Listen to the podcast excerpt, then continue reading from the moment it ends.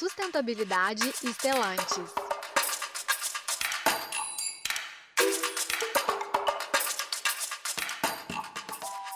Olá, no ar o Sustentabilidade Estelantes. Eu sou Pedro Alvarenga e vou guiar nossas conversas trazendo profissionais do Grupo Estelantes e informações sobre como as práticas sustentáveis têm papel ativo no cotidiano da empresa.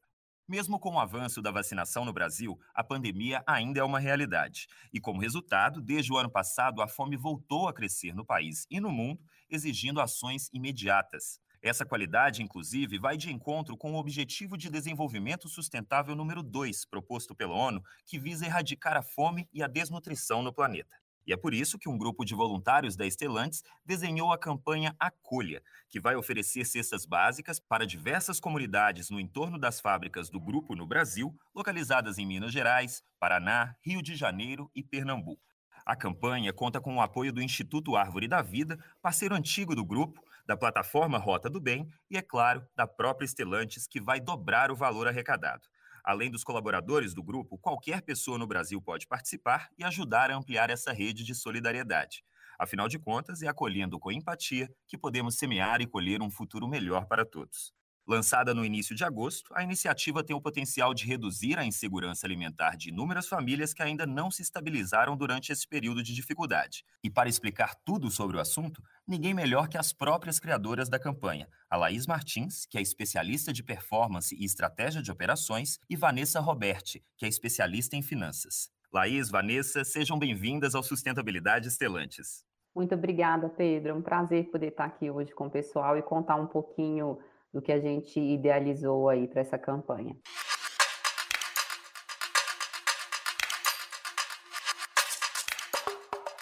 Bom, para começar, eu gostaria então de perguntar como que surgiu a ideia da campanha. Vanessa, o que, que motivou vocês a se mobilizarem? Na verdade, o que motivou essa mobilização foi uma parceria um pouco mais antiga que eu tenho com a Laís em outro projeto voluntário, mas a gente tinha visto bastante, bastante reportagem né, sobre a questão da pandemia, como ela vem impactando na questão da desigualdade social, principalmente na perspectiva de fome. E nós pensamos juntas sobre como conseguir alcançar o máximo de pessoas possíveis se a gente conseguisse arrecadar algumas doações, né? Porque eu e a Laís somos duas pessoas. Então, nós pensamos como trazer uma escalabilidade nesse sentido de atingir a maior quantidade de famílias possíveis. E aí a gente começou a discutir, foi onde nasceu esse projeto. E eu acredito que nesse momento é importante que a gente não normalize a situação da fome. Então, Laís, nesse sentido, é um papel de todos ajudar a combater esse quadro? Grandes empresas também têm essa responsabilidade? Pedro, é muito importante o que você colocou, né? A gente não pode normalizar. Até nessa época que a Vanessa me chamou para poder conversar sobre isso, eu tinha trocado de casa recentemente, eu morava no apartamento e vim morar numa casa, e eu posso contar nos dedos os dias que não passam pedindo comida na minha porta. Então, eu também estava muito assustada, né? E o morar em casa, que é de acesso na rua, assim, acho que me deixou mais inserida na comunidade, para poder ver o que está acontecendo, né? Enquanto no apartamento a gente tem a portaria ali que filtra. Então, da forma como eu enxergo as coisas, eu acredito que sim, é um papel de todo mundo, é papel meu, seu, da minha mãe, do meu marido, do meu sogro e das empresas também, né? Afinal de contas, as empresas elas são um órgão vivo da nossa sociedade. A gente tem uma responsabilidade com a comunidade ali, mas não apenas pensando numa questão legal mesmo, burocrática ali, ai, da minha responsabilidade com a comunidade, pensando num todo, né? Se a gente está envolvido naquele, está inserido naquele cenário, a gente também tem que colaborar para o desenvolvimento daquela sociedade ali. E pensando nisso, qual é a importância de ajudar as comunidades no entorno das fábricas do Grupo Estelantes?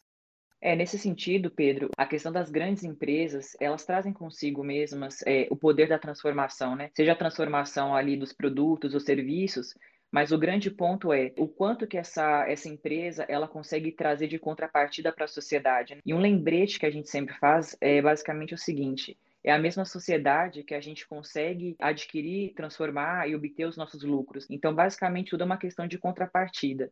Então, quando a gente fala de importância de ajudar as pessoas, aquela comunidade no entorno da fábrica, é porque todas as empresas, respeitando a devida proporção, elas trazem consigo um impacto socioeconômico na região. As próprias plantas de Betim, por exemplo, ou mesmo de Goiânia, a gente vê como mudou o antes e o depois da chegada da fábrica, então ela impacta diretamente a vida aqui, ali daquela comunidade que está próxima da fábrica. É muito relevante. E como que tem sido a resposta dos colegas da empresa a esse chamamento? A campanha ela foi lançada no início de agosto, agora algumas semanas. Esse resultado foi melhor do que vocês esperavam? Como tem sido até então?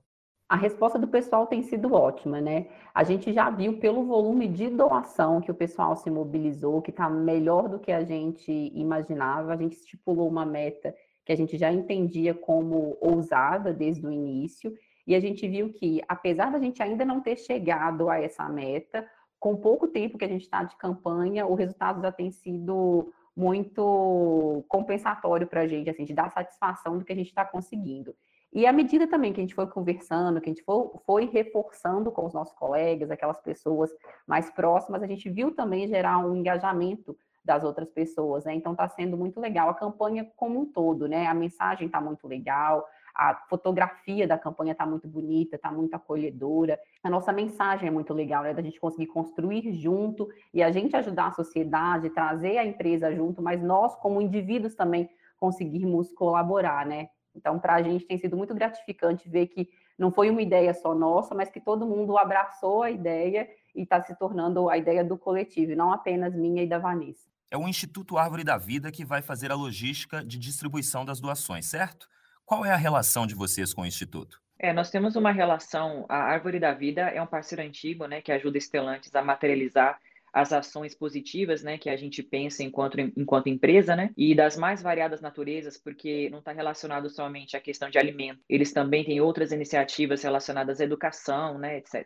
E a parte mais bacana é que, se a gente analisar a visão mesmo do, do, Instituto Árvore da Vida, a visão deles basicamente é ser agente de transformação em vários territórios de atuação. Isso está muito bem alinhado com os próprios princípios da Instellantes. Então, a gente está muito alinhado nesse sentido.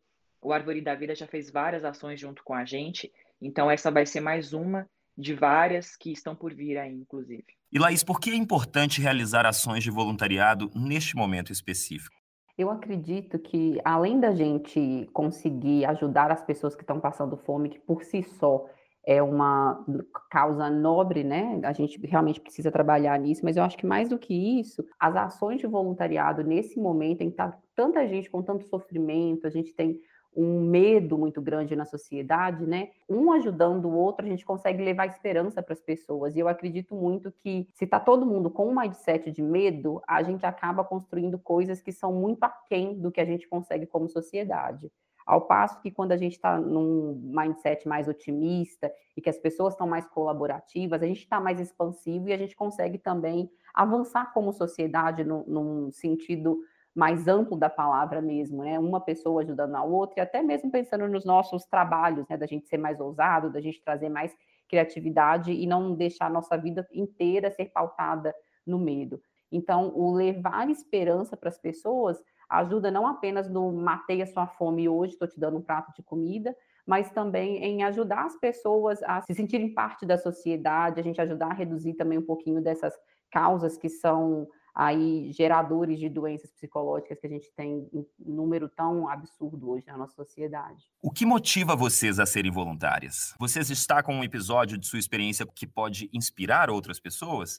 Bom, Pedro, o que me motiva a ser voluntária é ter noção do desdobramento das ações que a gente consegue realizar, sabe? Que nem a, a que ela estava comentando é muito importante, porque quando a gente fala de está num processo de voluntariado, nesse caso específico em relação né, a diminuir a questão da fome, não é só a questão da fome em si, é o desdobramento dela na vida da pessoa, né? Porque como pensar em futuro se você não tem o que comer? Então, você saber que uma ação que, na teoria, é simples, né, para nós que estamos aqui, o quanto que ela pode ser significativa na vida de uma pessoa, na vida de uma família. E pode parecer talvez um pouco até clichê, mas quem tem fome tem pressa. Então, saber que a gente está lidando com a vida de uma pessoa, com a vida de uma família, e que a gente pode permitir o ajudar com que essa pessoa consiga pensar no futuro de forma positiva, isso realmente é, é muito motivador, sabe? Isso daí é o que realmente me move. Bom, Pedro, a minha resposta, eu acho que eu não tenho nem muita alternativa. Eu, na verdade, a minha, minha mãe, a minha avó, eu fui criada na casa da minha avó, e eu sempre vi as duas muito envolvidas com a sociedade. Eu vi, eu lembro da minha avó sempre ajudando as pessoas, todo mundo que conhecia a minha avó, né? Sabe aquela coisa assim de você ouvir os causos da sua avó E tudo que eu ouvia, mesmo depois do falecimento da minha avó a respeito dela, é que ela sempre ajudava todo mundo. Então, eu acho que eu cresci com esse exemplo muito forte dentro da minha casa e eu não consigo, de verdade, eu não consigo ver alguém que precisa de ajuda e está ao meu alcance e eu falar que não, eu me sinto mal, de verdade, assim, pode não ter ninguém olhando e tudo, mas eu não consigo ir para casa e ficar em paz sabendo que eu poderia ter ajudado aquela pessoa de alguma forma. Por isso que eu falo que eu não tenho nem tanta escolha, né? Porque está muito enraizado dentro de quem eu sou. Bom, meninas, no próximo dia 28 celebramos o Dia Nacional do Voluntariado. Nesta data simbólica, como vocês acham que é possível incentivar as pessoas a praticarem o voluntariado e realizarem doações de diferentes tipos, porque pode ser de tempo, de dinheiro, de força de trabalho. No dia 28 agora a gente celebra né, o dia da, do voluntariado e sim, é possível incentivar as pessoas a praticar o voluntariado. Pegando também um gancho no que foi comentado por aqui pela Laís, é importante muito a questão do protagonismo, né? Onde eu, você, a gente consegue ser protagonista da nossa própria história e também divulgar, porque nem todo mundo teve o privilégio de, por exemplo, estar numa família como a Laís, que é super envolvida com, com questões sociais, então, se cada um for protagonista e tiver o um mínimo de sensibilidade com o outro, de novo, clichê, mas a empatia é fundamental. Então, se a gente puder agir e ter a consciência que nós somos agentes de transformação, com certeza a gente consegue incentivar pessoas, né? Ou seja, tirar a pessoa da onde ela está, que muitas vezes não está num círculo de, de preocupação ali social, mas que ela pode estar num dado momento, né? Isso é uma mudança de mindset, igual a Laís falou um pouquinho antes. Então, basicamente, podcasts como esse, a gente comunicando com os grupos de clima, comunicando nas nossas áreas e fazendo a divulgação, sem dúvida, são, são estratégias aí para a gente aumentar a questão da, do interesse, inclusive, no voluntariado. Só complementar o que a Vanessa colocou, eu acho que um ponto importante é as pessoas também lembrarem, a gente, né, se lembrar sempre de que a gente não precisa fazer algo grande, né? Pode ser algo pequeno, e muitas das vezes o que é pequeno mesmo é o que a gente vai conseguir fazer naquele momento, e pode parecer pequeno para a gente, mas para outra pessoa tem um outro tamanho, né? Então eu vou até dar alguns exemplos. De repente você tá, tá aí na sua casa, mora num, num prédio que tem um porteiro e tal. Já parou algum dia para poder conversar com o porteiro e ver se está tudo bem? De repente a família do porteiro também foi impactada pela pandemia, de repente ele sabe de alguém que passa todo dia na porta e está pedindo uma ajuda, às vezes a sua faxineira conhece, né? Então, eu estou dando exemplos de coisas que não precisam de fato ser aquela coisa, nossa, eu tenho que me associar, tenho que ir ali, ter um compromisso mensal, preciso dedicar oito horas. De repente, tem uma coisa que é pequena, de repente pode ser a sua atenção, não é o dinheiro, né? De repente alguém precisa bater um papo, alguém precisa de uma orientação, né? De coisas que nós, graças a Deus, temos muita ciência, temos muita clareza, mas nem todo mundo tem tanta clareza quanto nós. Então, às vezes, a gente pode ajudar muito mais do que a gente acredita, e às vezes, uma ajudinha que para a gente parece muito pequena pode fazer toda a diferença na vida da pessoa. Então, para mim, a mensagem que eu gostaria de deixar é que pense no pequeno, não, não tenta pensar no grande, vou fazer um super projeto, não, pensa no que está realmente ao seu alcance, o que está no seu dia a dia? Será que não tem nada que você possa contribuir que demande 15 minutos, literalmente 15 minutos no relógio, você consegue resolver e ajudar uma outra pessoa?